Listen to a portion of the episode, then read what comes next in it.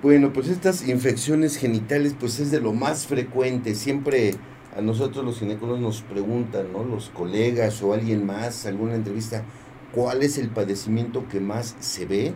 Pues precisamente esto, el de infecciones genitales, que es más frecuente y es a todas las edades. No hay una edad, todo el mundo pensaríamos, ¿no? No, pues va a ser más frecuente en la edad reproductiva, pero es a cualquier edad de la mujer desde preadolescentes, adolescentes hasta posmenopáusicas. Cada una tiene sus causas, pero lo importante era lo que mencionaba el doctor Canales, no es normal. No es normal tener flujo, no es normal tener picazón, no es normal tener irritación, no es normal tener alguna lesión, algún granito, alguna verruga. Eh, hay que avisar enseguida, incluso muchas veces se manifiesta con síntomas urinarios ardor al orinar, dolor al orinar, eh, dolor, durante la menstruación, mal olor.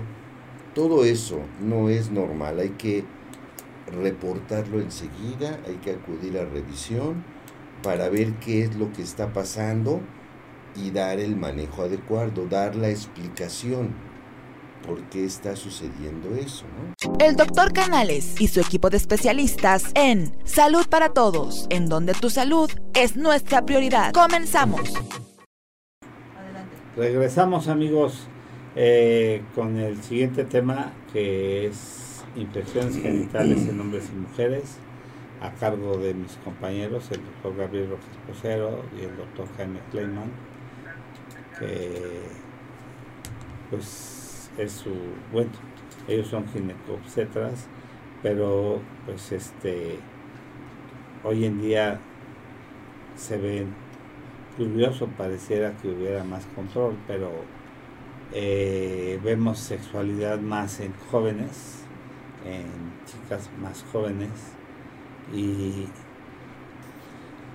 el panorama se abre más, se ve más, este, más frecuentemente y ahora ya, ya vemos que la sexualidad pues empieza en, las escolares de secundaria y, sin controles, o sea, sin barreras físicas y o el tocanteo.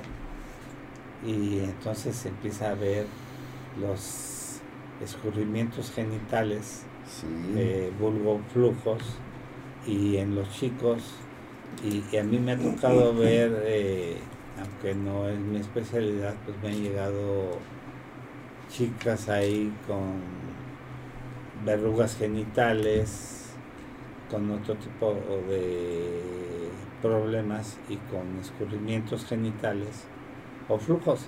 Y les pregunta uno a la paciente, tiene flujo y, nos contestan lo, normal.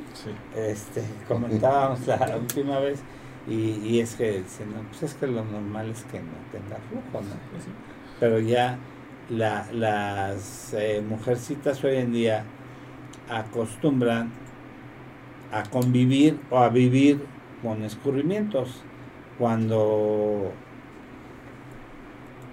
ya para ellos es normal tener escurrimientos por años. y esos escurrimientos, la cronicidad hace que pues que tengan otro tipo de problemas, incluso en su intimidad, y el olor que ello representa les ocasiona irritación en la intimidad y con la pareja y luego en muchos eh, tipos de, de infecciones, por ejemplo, con el con, el virus de del papiloma y con este se me fue el, herpes, el herpes y todo el, el vector es el hombre y, al hacerle una exploración al hombre, el hombre pues no tiene no tiene lesiones, ¿no? Sí, Este, porque los mecanismos de defensa son diferentes en y, el hombre y- que en la y- y en mujer. el en el citomegalovirus, que es el que me quería referir, no tiene no tiene manifestaciones y ahorita en Estados Unidos ya salió la vacuna del citomegalovirus y está están viendo que tiene grandes repercusiones sobre muchos problemas eh, el citomegalovirus y que es un vector que viene de familias y que sobre todo en los hombres. Sí. Por ejemplo, detectable, nada más que todavía está en la Universidad de Stanford, eh, ya por ejemplo a un familiar muy cercano ya se la pusieron y, y va por la segunda dosis Sí. y no este todavía no está comercializándose pero of- va a ofrecer grandes avances en el manejo porque ven que es que el citomegalovirus es precursor de muchos padecimientos entre ellos algunos genes para la diabetes y para otro tipo de problemas Así es. Sí, sí, sí. No sé si tuvieron... Este, pues sí, mira, el, qué bueno que están con todos nosotros. Lo primero que vamos a hacer al iniciar este programa es pedirte que le des like a nuestra página, actives esa campanita, síguenos en YouTube. Estamos también en vivo a través de YouTube en estos momentos y ahí se van a quedar estos programas y puedes verlo cuando tú lo decidas y a través de todo. ¿En dónde? En Twitter Ah, también. en Twitter también. Ya ves, ya se me olvidaba. ah es que dice No, eh, pero en vivo también nos pueden Estamos ver. Ah, estrenándonos ok. en Ah. Twitter Live. ¿Cómo se llama? Twitter Live, así. Ok, ah, no, pues imagínate, entonces ahora sí. Y en Twitter Live, por favor, ¿no? Excelente. Así hace una seña tú muy, muy específica. Sí. Perfecto, para, es para que nos sigan, con eso nos van a seguir, ¿no? sí, y mira, empezó a subir el. el Ah, sí, ah, pues ya ves, bueno, pues entonces Yo más. no tengo Twitter, luego más me like. hagan favor de doctor. Perfecto. Bueno, pues estas infecciones genitales, pues es de lo más frecuente. Siempre a nosotros los ginecólogos nos preguntan, ¿no? Los colegas o alguien más, alguna entrevista, ¿cuál es el padecimiento que más se ve? Pues precisamente esto, el de infecciones genitales, que es más frecuente y es a todas las edades. No hay una edad, todo el mundo pensaríamos, ¿no? No, pues va a ser más frecuente en la edad reproductiva, pero es a cualquier edad de la mujer desde preadolescentes, adolescentes hasta posmenopáusicas. Cada una tiene sus causas, pero lo importante era lo que mencionaba el doctor Canales, no es normal. No es normal tener flujo, no es normal tener picazón, no es normal tener irritación, no es normal tener alguna lesión, algún granito, alguna verruga.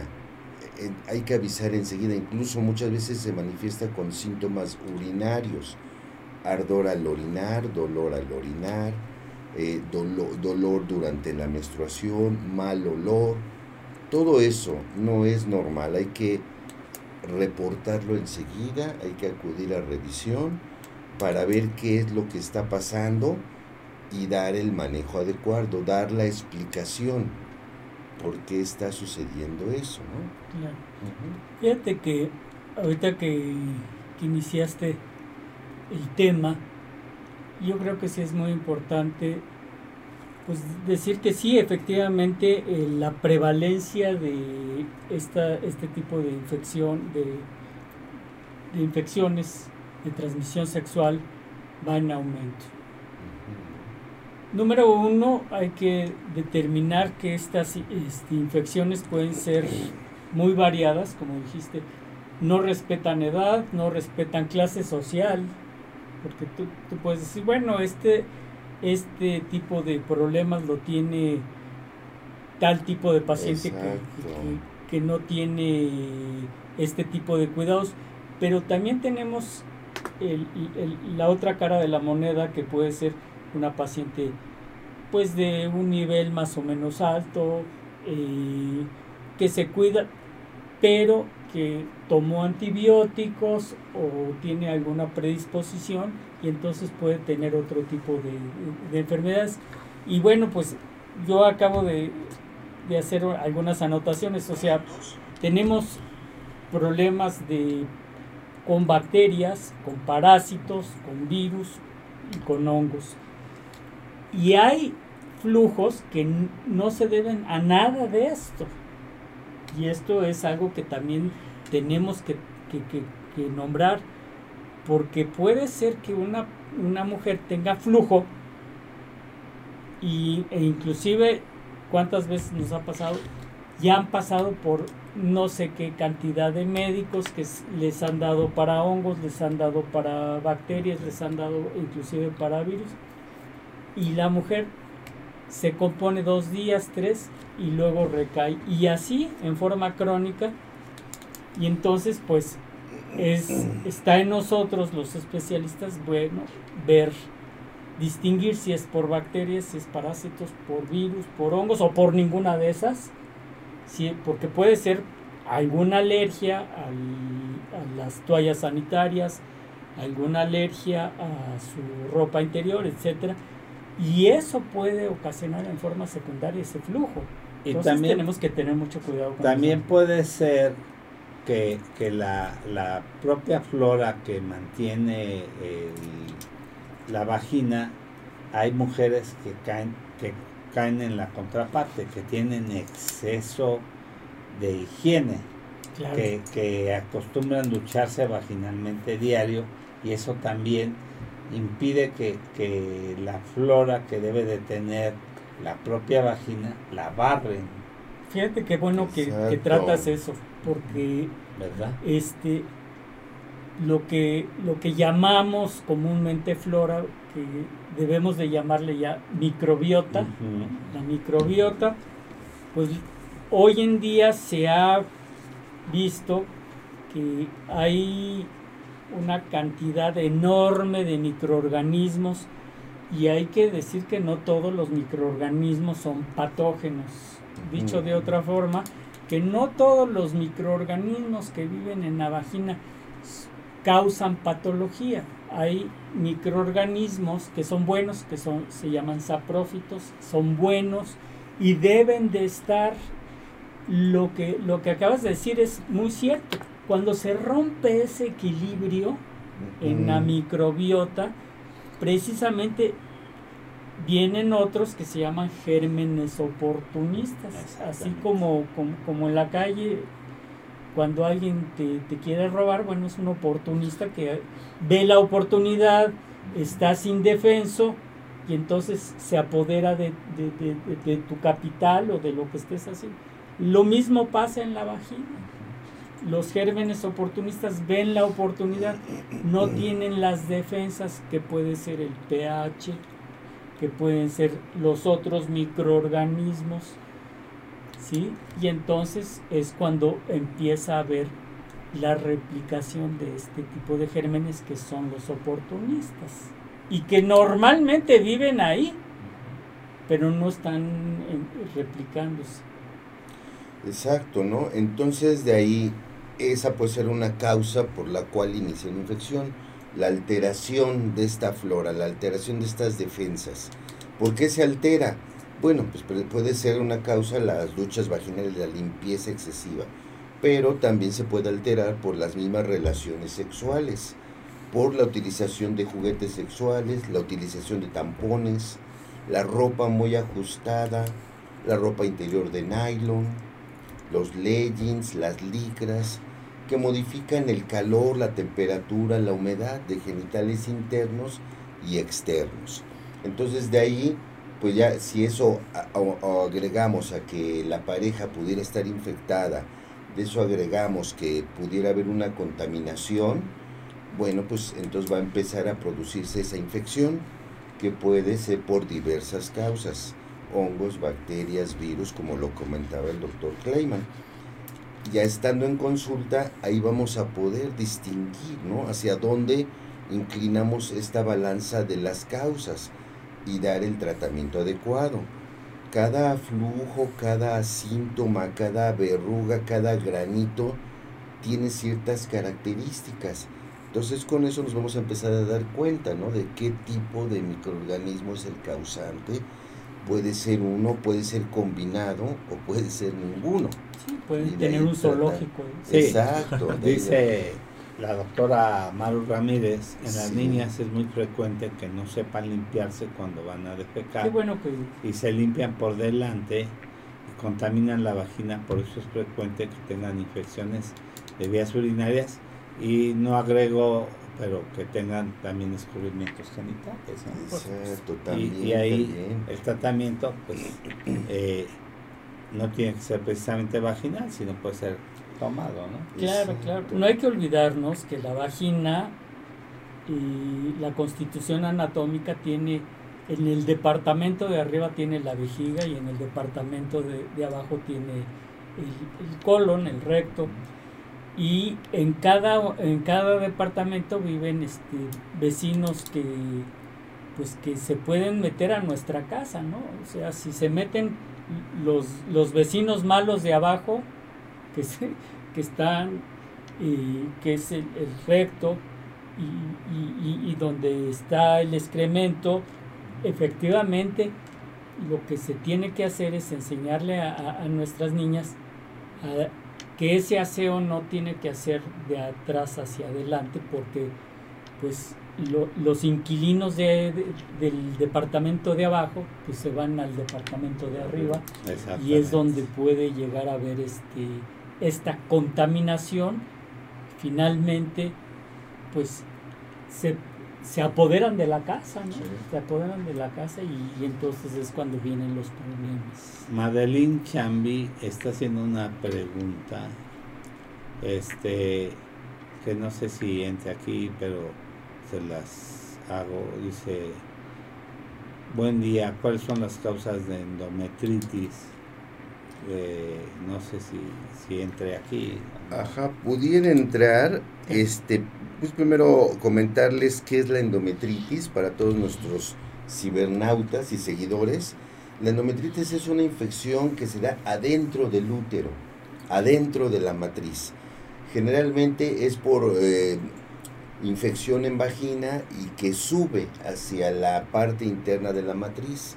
Es una complicación de alguna vaginitis, es una complicación de una infección inicial que no fue tratada y se mete. Entonces la, la causa, para responder a la pregunta, es eso, es una infección primero en vagina, mal cuidada, que se complicó. También es muy común que se dé después de un parto, después de un legrado, de un aborto, por lo mismo que hubo contaminación durante la cirugía, que era un aborto que se quedó ahí y se infectó porque no se atendió a tiempo. Entonces, esa es, es una complicación grave, es una infección severa, es una infección que requiere ya tratamiento con antibiótico tomado, a veces hasta dos antibióticos hay que dar, no como una vaginitis que muchas veces con un óvulo tiene o un tratamiento de un día. No, no, este sí es una complicación que si no damos tratamiento todavía puede complicarse más, todavía puede llevar a algo más severo, ¿no? Entonces, y esta endometritis o sea.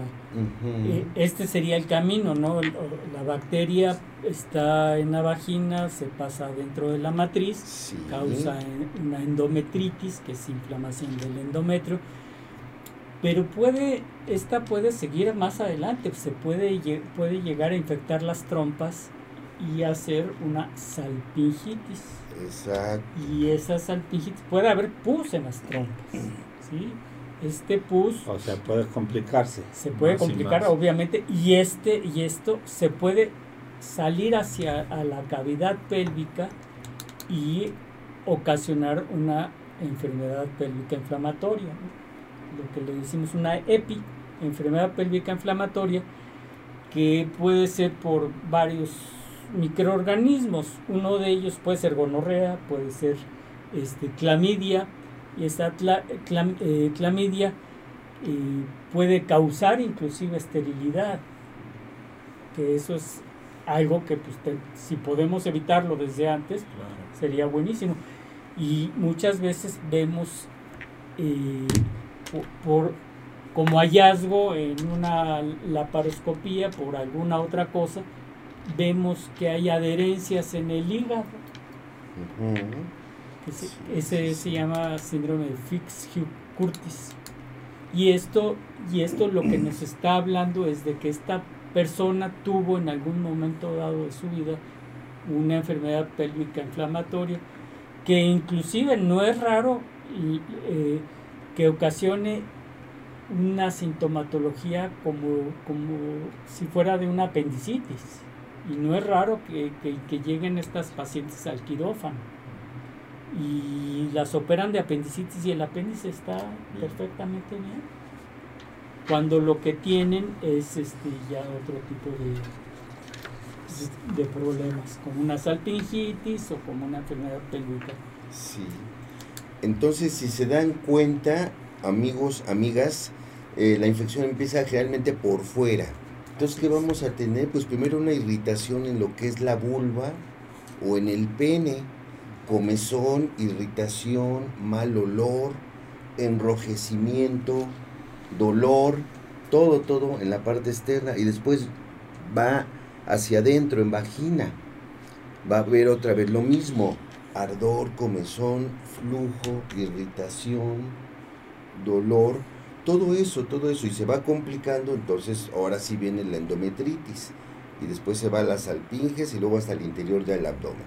En el hombre sucede algo muy similar, es la infección afuera, se puede meter hacia la uretra, uretritis, después de ahí meterse a los genitales, eh, meterse a los testículos, al epidídimo, que es un tubo que conduce hacia los testículos, epididimitis, y la inflamación de los testículos, e, esa orquitis, exacto, y de ahí, pero también puede irse a la parte externa, tanto en el hombre en la mujer, entonces en la vulva empieza a aparecer algún granito, alguna lesión, y nosotros entonces este, nos corresponde eh, revisar externamente a la paciente y ver qué tipo de lesión, si es una verruga, si es una que se parece a una bolsita con agua, que la paciente la refiere como vejiguitas, tanto el hombre o la mujer, si es una eh, erupción como una herida abierta, como una úlcera, si es este un datos de dermatitis, es decir, que esté todo rojo en el hombre y en la mujer, repito, se repiten estas alteraciones, esta, esta vista, entonces cada una tiene su causa específica y su tratamiento. Y aquí podemos enfatizar en que hay que dar tratamiento a la pareja, hay que dar tratamiento a ambos, porque así sea un honguito, este, le damos tratamiento a ella y a él no, y a la siguiente relación sexual se vuelven a contagiar, la vuelve a contagiar. Entonces siempre, siempre el tratamiento es a ambos. Hay que dar el tratamiento a la pareja, no buscar quién es culpable, quién transmisión. No, no hay que darle tratamiento a ambos. Y si es una bacteria, lo mismo. Y si es virus del papiloma, lo mismo.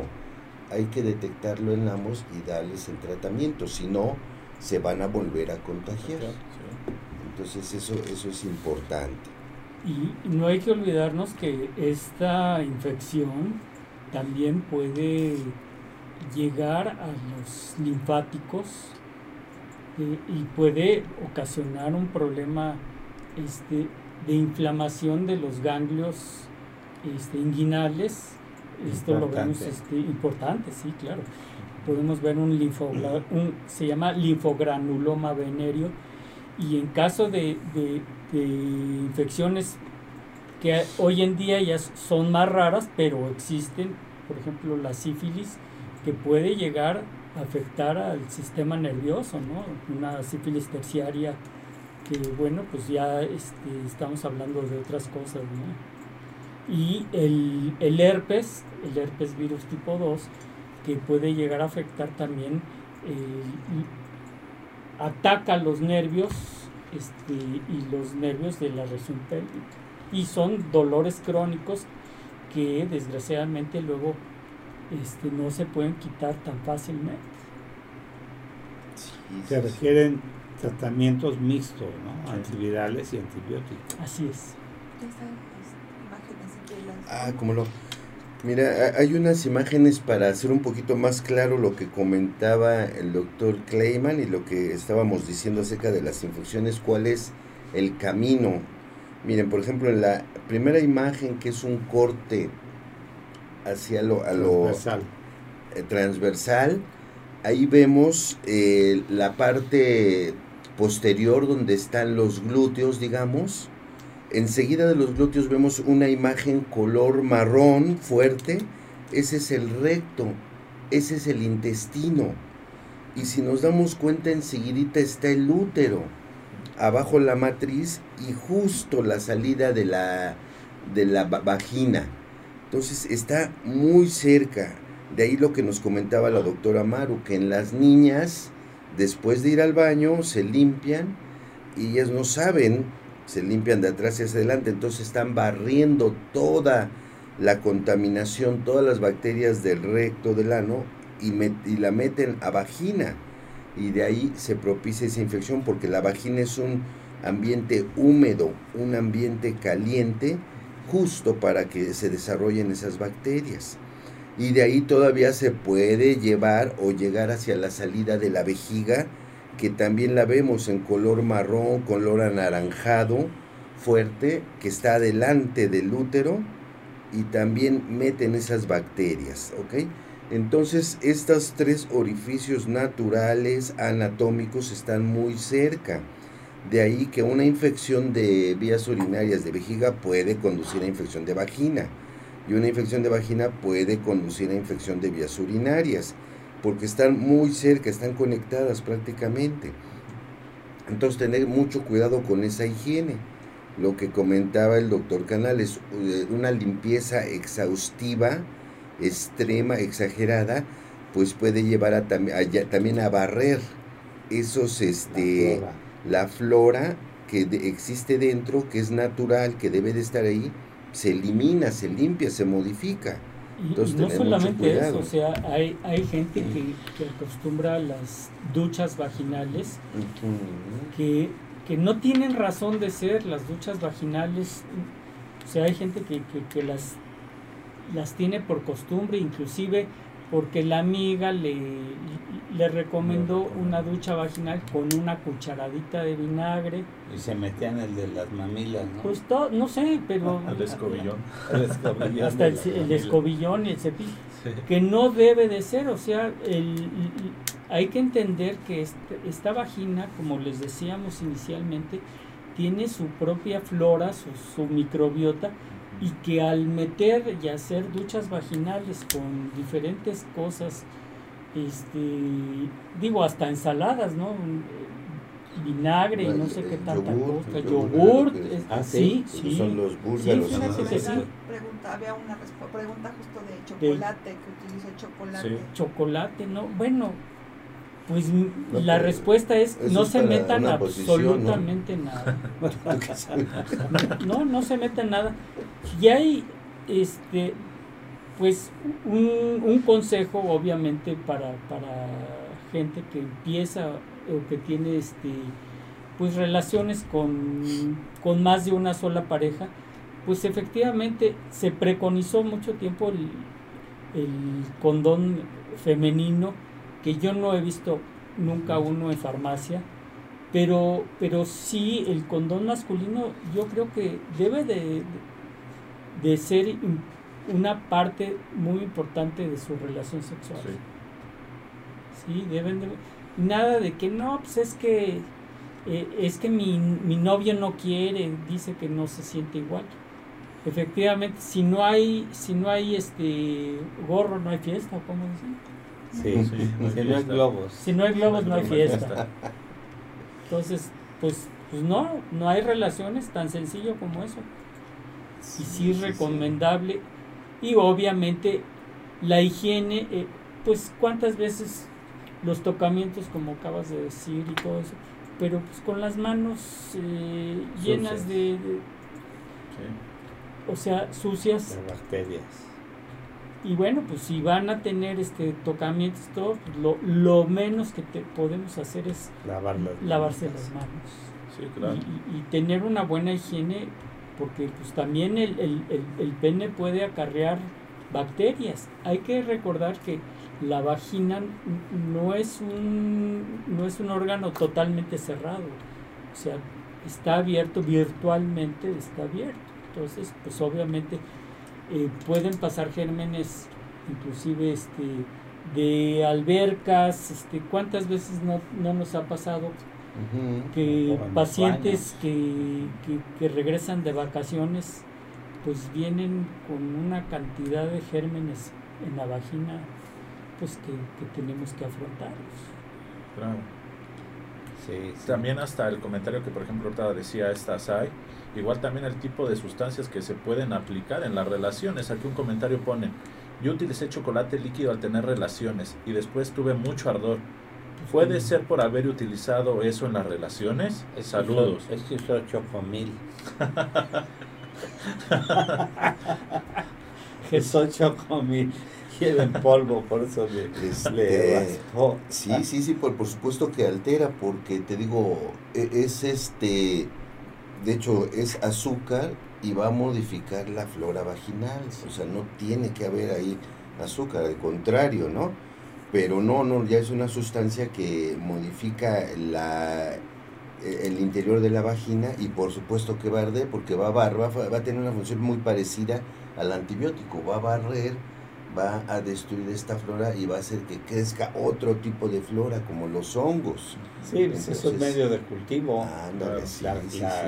cantidad de glucosa que tiene Y- el chocolate y qué- qué bueno es que- un medio de cultivo. que dijiste esto porque muchas veces eh, cuando, cuando no se sabe se utilizan lubricantes que no deben de, de- de usarse, o sea, lubricantes desde mantequilla, desde lubricantes, este, aceites, Aceites. etcétera, que tampoco deben ser, existen en el mercado y, y además deben de ser este, prescritos por, por el médico, lubricantes específicos que son este, hidrosolubles, exactamente, o sea, hidrosolubles que, que, que se disuelven en agua y que, el más que- conocido es el KY, ¿no?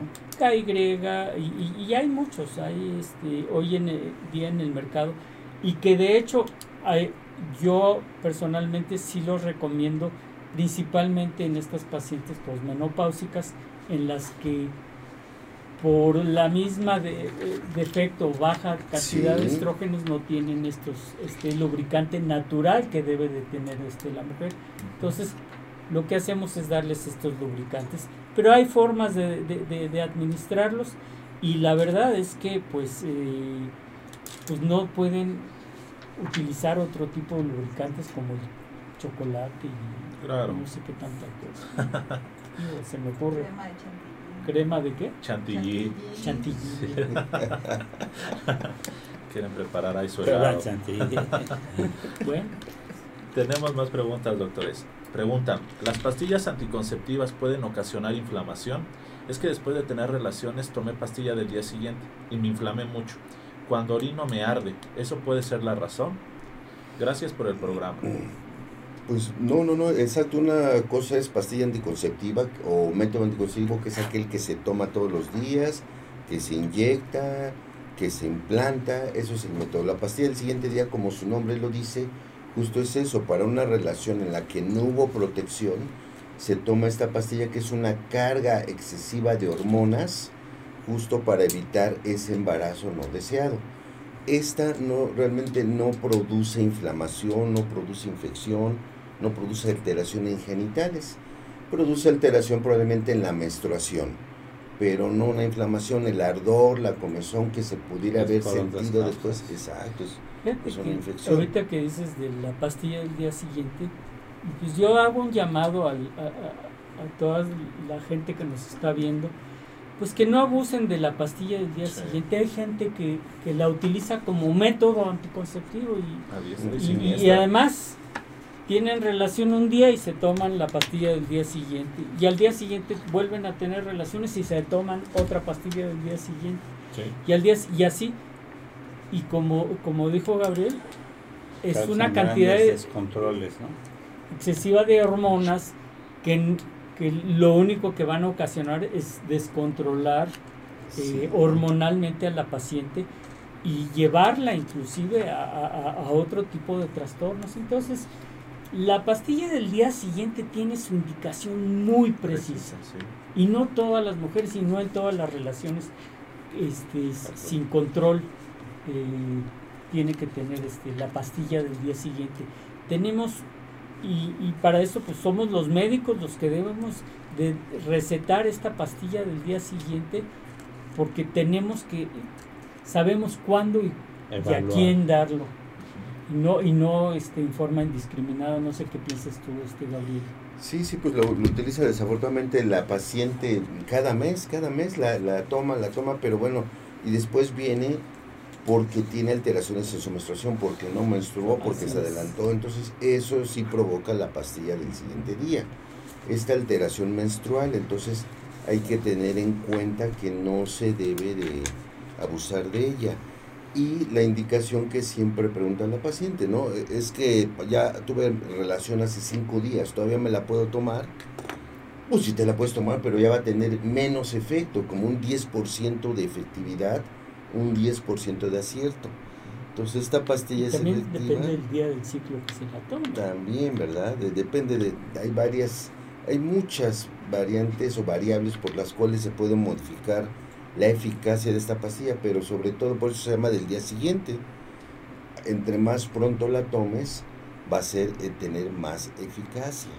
Entonces, te- de estar bien pendiente de eso, ¿no? De si la van a tomar, bueno, que no sea de manera frecuente y que se tome adecuadamente, como está indicada, de preferencia al siguiente día. Aquí hay varias preguntas. Sí. ¿Cuál es el olor vaginal normal? ¿Tiene un olor peculiar? Pues no debe de existir un olor como tal. Pu- Puede ser normal, pero el que ya no es normal es el olor fétido. El mal olor, ese ya no es normal. El que salga la paciente enseguida se da cuenta, dice es que este no es mi olor normal, eh, huelo mal, percibí algo diferente, ese ya no es normal. Probablemente no, no haya un olor normal porque cada paciente es diferente, cada día del ciclo es diferente. Así es. Entonces sí podemos hablar del que no es normal. El que tú percibas como que ya no es tuyo, que lo sientes diferente, que te parece es desagradable, incómodo, ese ya no es normal. Claro. Ese hay que acudir enseguida a la revisión. Hay un olor muy peculiar, justamente, que es un olor a, como a pescado descompuesto. Ujú. Y este, eh, es- lo, entre otros microorganismos, lo puede ocasionar una bacteria que se llama Gardnerella vaginalis. Esta Gardnerella eh, provoca que, que, que esto, este flujo este, por acción de unas enzimas que se llaman putrescina y cadaverina, nombres, ¿no? Putrescina y Pregunta cadaverina. de examen Pregunta del de enano, examen. exacto, tan la tuve mal. Estas enzimas que huelen a pescado, a pescado Exacto, descompuesto, sí, eh, inclusive Lo que me En- llevó a en- en- urgencias, ¿no? en el, sí, en- imagínate, ya ves, en el La eh, sí, cuando nosotros hacemos una exploración física a nuestra paciente en el consultorio, pues utilizamos todos los recursos, o sea, vemos el color, vemos la consistencia del flujo, vemos eh, el tacto. Y una de las eh, cosas que vemos de, de las características organolépticas, así se llaman, del flujo, lo, lo, lo olemos. Y todavía en ocasiones le ponemos un poquito, dos gotitas, tres gotitas de hidróxido de potasio sí, y esas van a cambiar el pH, lo van a, a aumentar, lo van a hacer más alcalino y en ese momento van, explotan esas burbujas y es cuando percibimos más ese, ese olor que es muy desagradable. Y hay ocasiones en, en las que la paciente dice, bueno, pues yo no siento que huelo absolutamente nada, pero curiosamente después de las relaciones sí. Porque el pH de, de- de- del semen es, es, un, es un pH Así, más, más, más alcalino. más alcalino. Y al, hacer, al ser más alcalino, produce esta Reacción. reacción en la que brota la putrescina y la cadaverina. Exacto, exacto, ¿no? Dice, doctores, ¿qué es la cosa blanca que sale de la vagina? ¿Es normal? Si sale como queso cottage, Coral. que esa es otra, Sí. Sí, sí, sale como queso cottage, lo más seguro es que sea una infección por hongos. Exacto. No debe de salir nada. Nada. Y mucho menos co- como cosa blanca. Justo como grumos. ju- justo como queso. Justo como este, así lo refiere la paciente, no es normal, ¿eh? ¿Cómo se producen los hongos en el pene? ¿Se pueden identificar? Pues es, Pues es muy parecido, es la secreción como con grumos, comezón, enrojecimiento, eh, eh, eso con la revisión y con el estudio adecuado. Y una cosa que ya se había mencionado, se recomiendan los baños que se mencionan con flores para evitar el mal olor en la vagina, pues no, ya dijeron que no se deben de hacer. Exacto. ¿Y qué decir de los shampoos o jabones para la parte B? Si son recomendables, Marta. Bueno, hay este para la higiene íntima, pues hay diferentes este, tipos de jabones. Eh, en el mercado existen Muy buenos muy jabones, buenos, ¿no? muy buenos jabones que se pueden utilizar y no lo veo, no, no se ven con malos ojos, pero eso es como, como un shampoo, como Ajá. Para sí. la parte externa. para la parte Exacto, externa. externa, externa. Y tienen, efectivamente, hablando de pH, pues tienen un pH neutro que no, no va a modificar. Exacto, entonces nada más aclarando y reafirmando que todos estos champús íntimos, como lo llama la paciente, como los conoce, son para la parte externa. Se pueden usar a diario, sobre todo los que no tengan perfume, los que tengan un pH neutro, los que no se anuncien en la televisión, porque a veces estos sí tienen perfume. No, no, no deben de tener perfume y para la parte externa funcionan muy Y Fíjate bien. que muchas veces e- ese perfume es el que puede llegar a ocasionar Mm, alguna alergia y esa alergia en forma Sí. secundaria puede, puede provocar que haya flujo. Sí. y, y ese flujo, eh, o sea que inicialmente es un flujo estéril, se puede llegar a infectar por alguna bacteria y entonces tener una infección sobreañadida a la cuestión inmunológica de la paciente, curiosamente. Sí, sí, sí, puede ser. O sea, y también las chicas o las mujeres que acostumbran traer toallas siempre sin necesitarlas, Ajá. tener cuidado. Ese es El- todo El un... panty y, protector. y el este y los tapones que de repente se los dejan ahí no sé cuánto Sí. tiempo y que pueden ocasionar el- un síndrome muy fuerte Exacto. Yo recuerdo en el hospital de Pemex, estando ahí, llegó una ancianita y, y le mandé unos óvulos vaginales.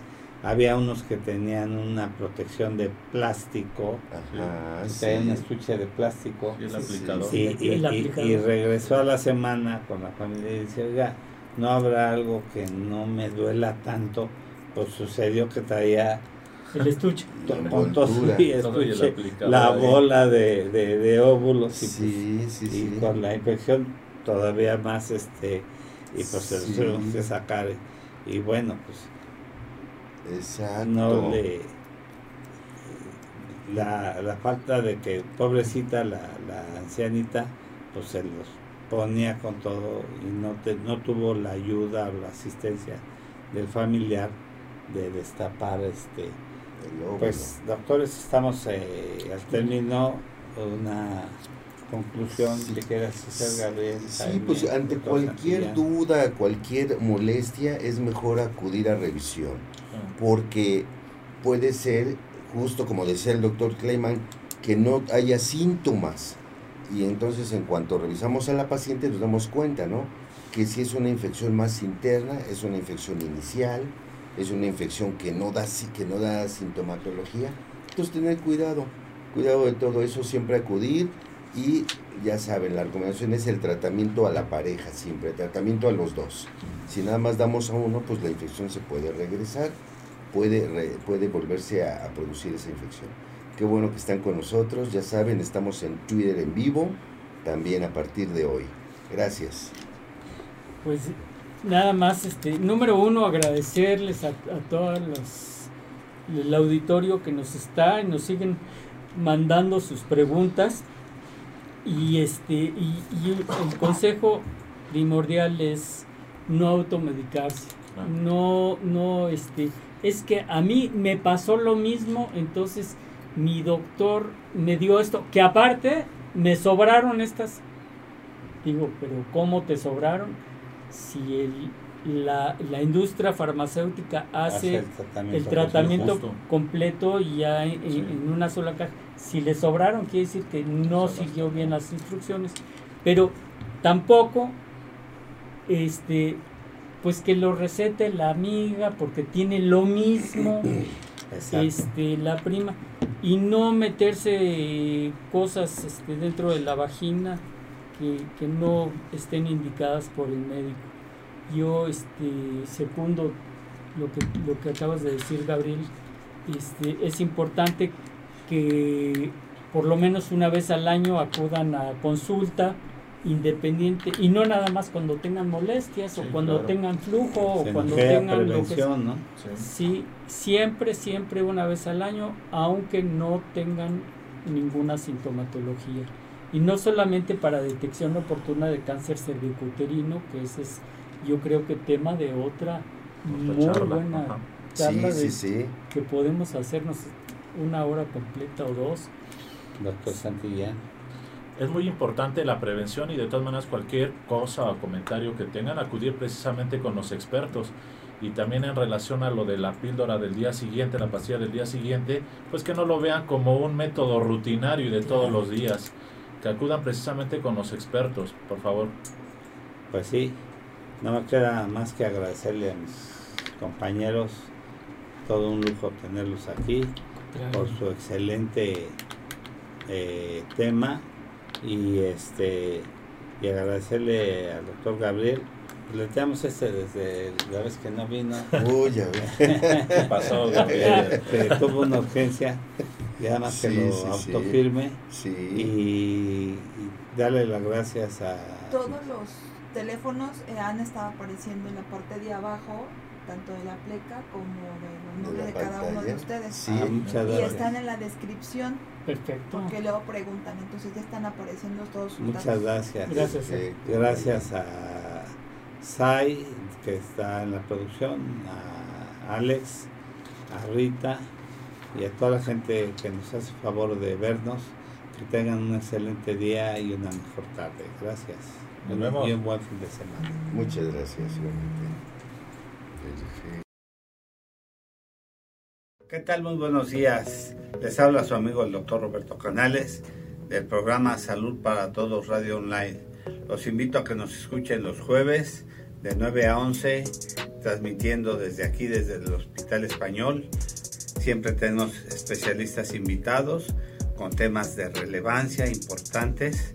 Escúchenos, toquen esa campanita en Facebook, en YouTube, en Instagram, en TikTok, en Spotify.